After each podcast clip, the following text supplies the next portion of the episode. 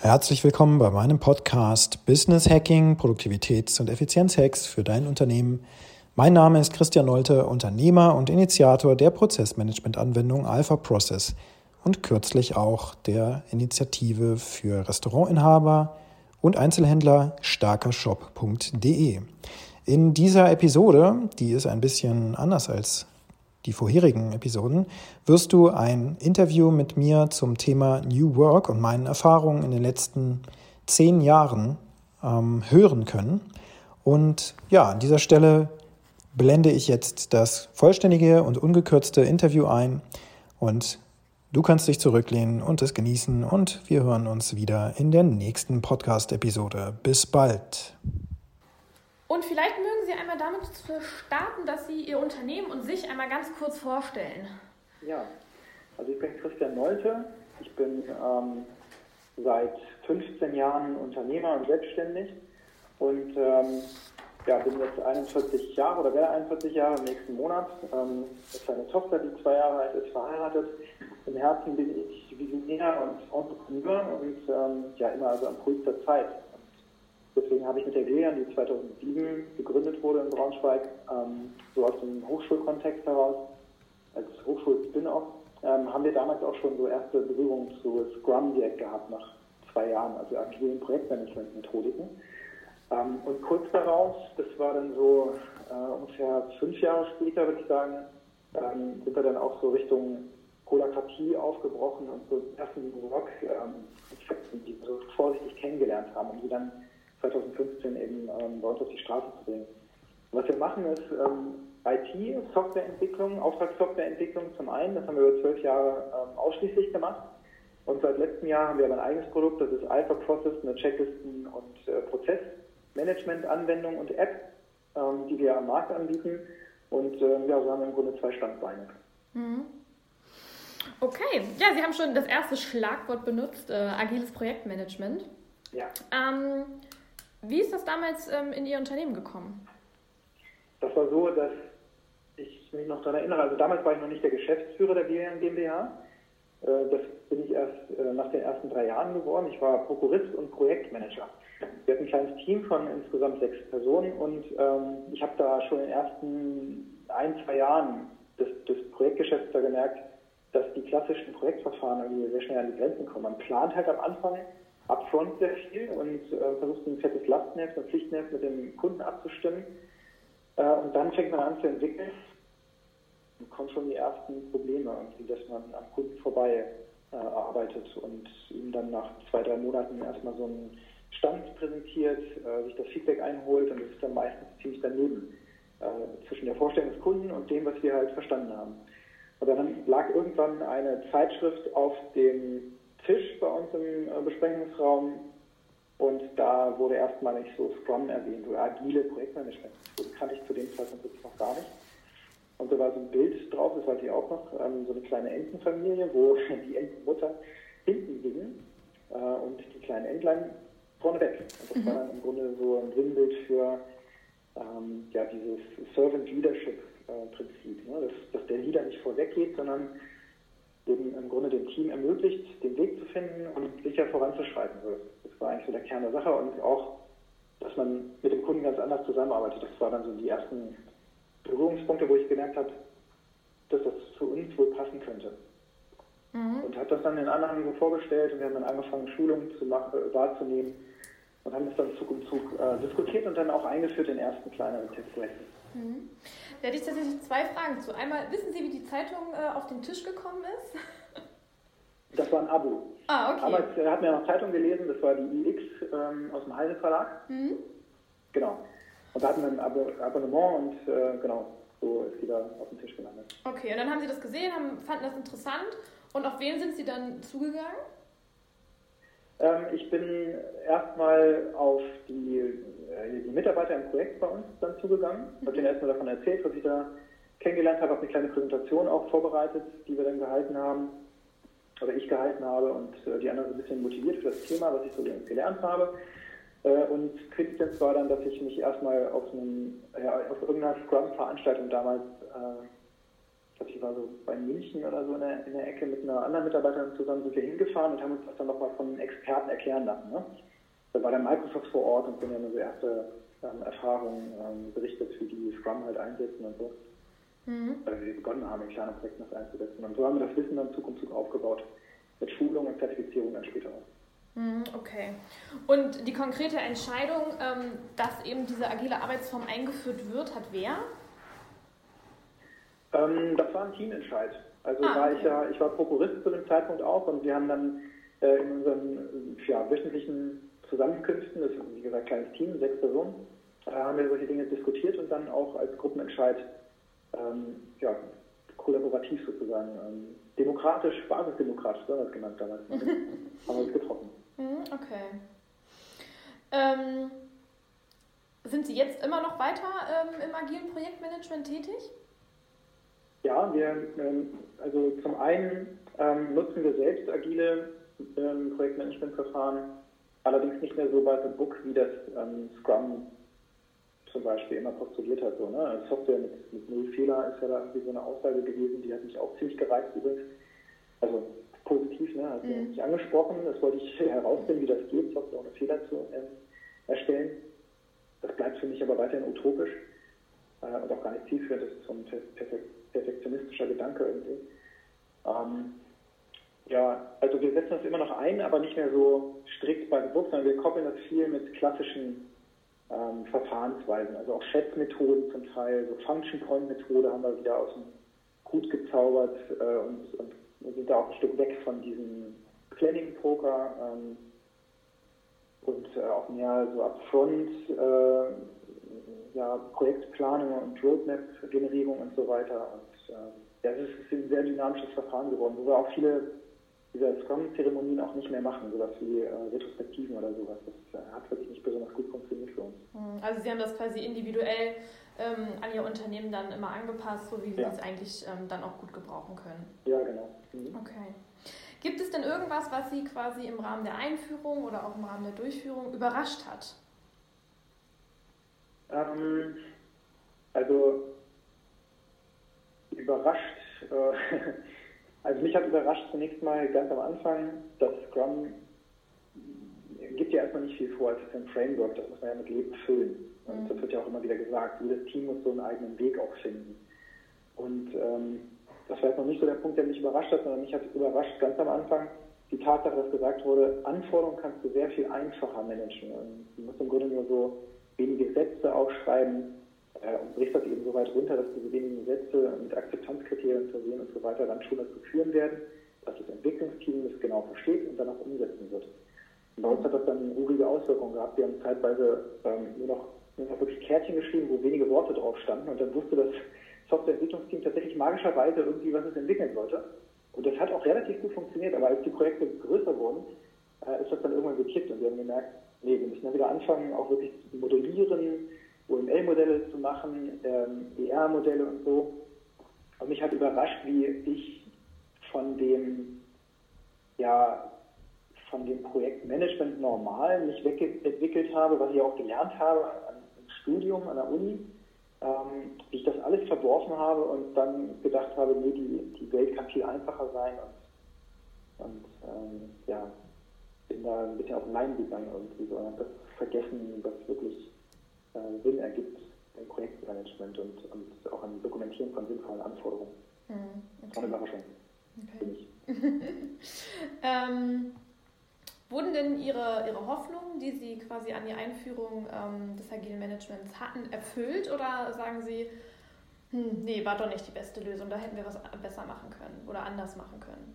Ja, doch, das, das wurde schon erfüllt. Ähm, wir haben unsere Projekte damit wirklich sehr viel besser ins Ziel gebracht.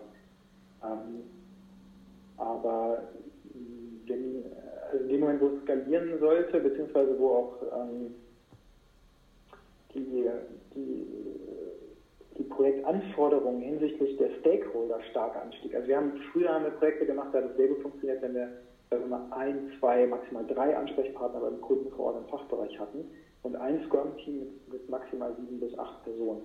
Mhm. Ähm, später, als mit diesem Scrum-Team, was dann echt auch erfahrener wurde, auch deutlich schneller wurde, Und wenn sich dann diese Stakeholder vervielfacht haben, also die Kommunikation einfach auf, auf Seiten des Kunden stark angestiegen ist, auf sagen wir mal elf, zwölf Personen in unterschiedlichen äh, Marken, zum Beispiel im viel für Automotive ähm, waren wir da auch unterwegs, in dem Zeitraum, ähm, dann ist es so, dass diese Kommunikation mit so einem Team schon nicht mehr handelbar war, so wie, ähm, wie das Scrum sich vielleicht irgendwo vorstellt.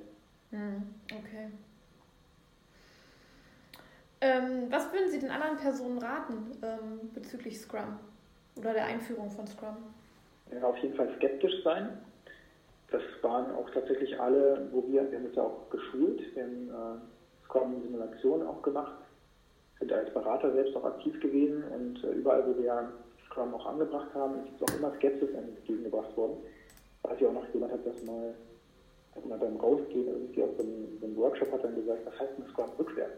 Na, ich muss überlegen, was heißt das rückwärts? Okay, Murks. Scrum und Murks einmal umgedreht. Ähm, womit er mir natürlich sagen wollte, dass, dass er da nicht so begeistert von war. Ähm, und ich würde erstmal raten, grundsätzlich skeptisch zu sein, äh, es bloß nicht als eine Art Silver Bullet, als Problemlösung für alles zu sehen im Projektgeschäft. Das ist bei weitem nicht. Das lässt so viele Freiheiten, dass ich es mittlerweile tatsächlich, ähm, das ist jetzt vielleicht ein bisschen, bisschen fies, wenn ich das sage, aber ich, ich sehe das mittlerweile als ziemlich gut gelungenes ähm, Marketinginstrument für eine riesige Consulting-Branche. Weil da mit ganz viel Hoffnung gespielt wird. Ne? Software ohne Fehler, ähm, die ganzen Konflikte mit den Stakeholdern, die verschwinden alle wunderbar und ihr werdet als Team immer besser und die ganzen Konflikte im Team werden gelöst und so. Und das ist natürlich Blödsinn, das passiert nicht. Mhm. Weil es immer, immer Konflikte geben wird, die irgendwann einfach immer anders, an anderer Stelle vielleicht auch. Ähm, und so werden diese Hoffnungen eigentlich nie erfüllt und dann kann sich der Berater am Ende des Tages natürlich auch mal darauf ja, zurückziehen, dass er sagt, okay, ja, Scrum hat euch das ja offen gelassen und ihr habt jetzt diesen Weg gewählt, der funktioniert für euch halt. Dann sucht einen anderen. und das finde ich ist irgendwie, also mittlerweile ist das, ist das wie so eine Seitenblase ein bisschen zerplatzt für mich. Und da würde ich halt wirklich zu Vorsicht raten. Hm, okay. Ähm, Sie hatten am Anfang noch andere ähm, New Work-Elemente genannt, die habe ich aber tatsächlich akustisch nicht so gut verstanden, ja. die Sie auch in Ihrem Unternehmen ähm, etabliert haben. Vielleicht könnten Sie darüber noch ein bisschen was erzählen. Ja, also wir haben in 2015, also Anfang 2015 haben wir uns mit, ähm, mit der Holakratie beschäftigt. Mhm. Ähm, das heißt, ich, ich habe zu dem Zeitpunkt, ähm, war ich noch ein starker Fan von Scrum. Äh, ich habe überlegt, wie kann ich solche Elemente auf die Firma als solches mappen? Also wie kann ich das auch außerhalb der Softwareentwicklung bei uns jetzt oder aus der Produktion, wenn man so will, ähm, auch auf andere Bereiche der Firma übertragen, also im Vertrieb oder äh, in Buchhaltung oder so. Und wie kann man eine Firma so gestalten, dass sie eben agiler läuft? Mhm. Und ähm, in mir ist auch so ein kleiner Rebell auch immer aktiv gewesen, der sich gegen klassische Hierarchien gewehrt hat. Weil ich gesehen habe, wie Hierarchien oftmals natürlich auch im Weg stehen. Mhm. Die Gutes natürlich, aber manchmal stehen sie eben auch stark im Weg. Mhm. Und da habe ich nach Auswegen gesucht und habe die Holakratie kennengelernt. Und ähm, die, die Holakratie schafft im Grunde ja, eine andersartige Struktur in einem Unternehmen, wenn man sich darauf einlässt. Und das hat dann mehr was von dem menschlichen Körper, wo ja auch verschiedene Organe im Grunde miteinander interagieren. Aber man könnte jetzt nicht zum Beispiel sagen, dass das Herz wichtiger ist als der Magen oder so, ja, oder das Gehirn, sondern der Mensch funktioniert halt aufgrund der Tatsache, dass alle Organe ihre, ihre Aufgabe erfüllen und dann aber miteinander in Verbindung stehen. Mhm. Und so ungefähr ist das mit der Holakratie. Es ist nicht so, dass irgendeine Instanz wichtiger ist, sondern es gibt dann Kreise, also Organe, wenn man so will, die miteinander in Verbindung stehen. Es gibt den Führungskreis, den General Company Circle, wo zum Beispiel ja, die Geschäftsleitung oder Marketing und so weiter drin vertreten ist. Und dann docken da dran zum Beispiel die Softwareentwicklungs- und Vertriebskreise an oder wie auch immer. Und diese Kreise kann man nach bestimmten Verfahren und Prozessen, die da festgelegt sind, ähm, kann jeder Unternehmen, also nicht nur ich als Geschäftsführer zum Beispiel, sondern jeder bis zum Auszubildenden runter, kann einen Vorschlag machen, dass ein neuer Kreis geschaffen wird, ein vorhandener verändert wird, neue Rollen geschaffen werden.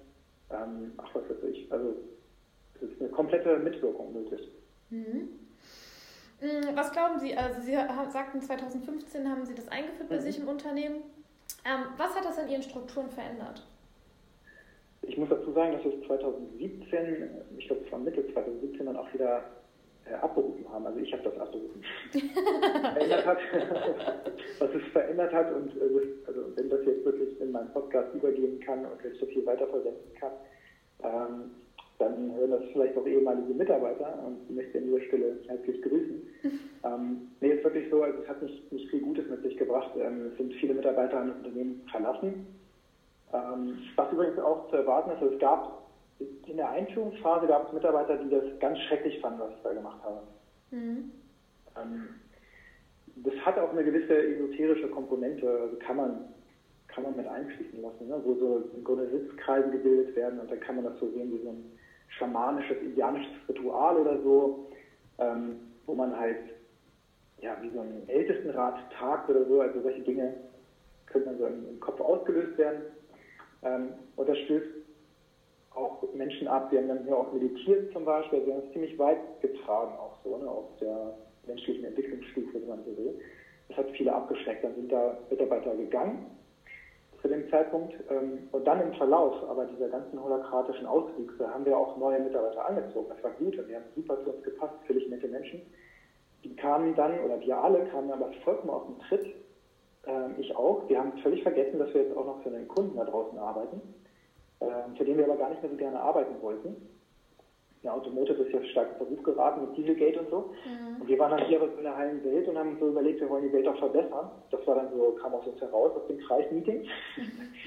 und dann war plötzlich das, äh, der Umsatz und das ähm, Erreichen der Projektziele nicht mehr so wichtig. Und dann fingen Diskussionen an und dann wurde irgendwann äh, wurde, wurde das fette Regelwerk der Holokratie, was eben auch mit dabei ist, wurde mhm. rausgeholt, die Constitution, so wie sich das schimpft. Ähm, und da wurde nachgeschlagen, wer denn jetzt in welcher Situation das Sagen hat, wer das letzte Wort hat.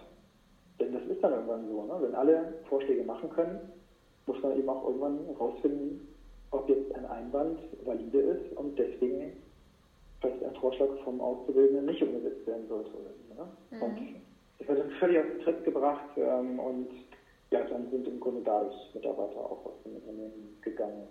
Mhm. Äh, und wir haben dann irgendwann aber die Kurve wieder gekriegt, also beziehungsweise ich habe gesehen, wir fliegen nicht und zurück und auch da ist äh, die Wahrheit irgendwo in der Mitte, ne? zwischen Hierarchie und Holakratie wahrscheinlich irgendwo ein Mittelweg, der es zu finden gilt. Mhm. Ähm, die Gründe, mit denen Sie ähm, Holocracy damals eingeführt haben, ähm, haben Sie die erreicht? Also Sie haben sich wahrscheinlich ja irgendwelche Ziele gesetzt äh, mit, äh, ich möchte das einführen, weil. Ja, wir haben sogar, wir waren zu dritt. Wir waren, ähm, es war auch keine Entscheidung, die ich selbst alleine getroffen habe, mhm.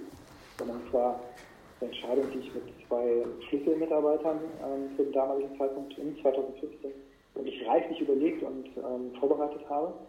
Genau, und das Ziel, was wir verfolgt haben, ist auf jeden Fall eine, eine stärkere Gemeinschaft, ähm, eine Gemeinschaft, die halt auch geprägt ist von, von der Tatsache, dass jeder Gehör finden kann und eben niemand auch untergebuttert werden kann mit seiner Idee oder mit seiner Kritik oder was auch immer.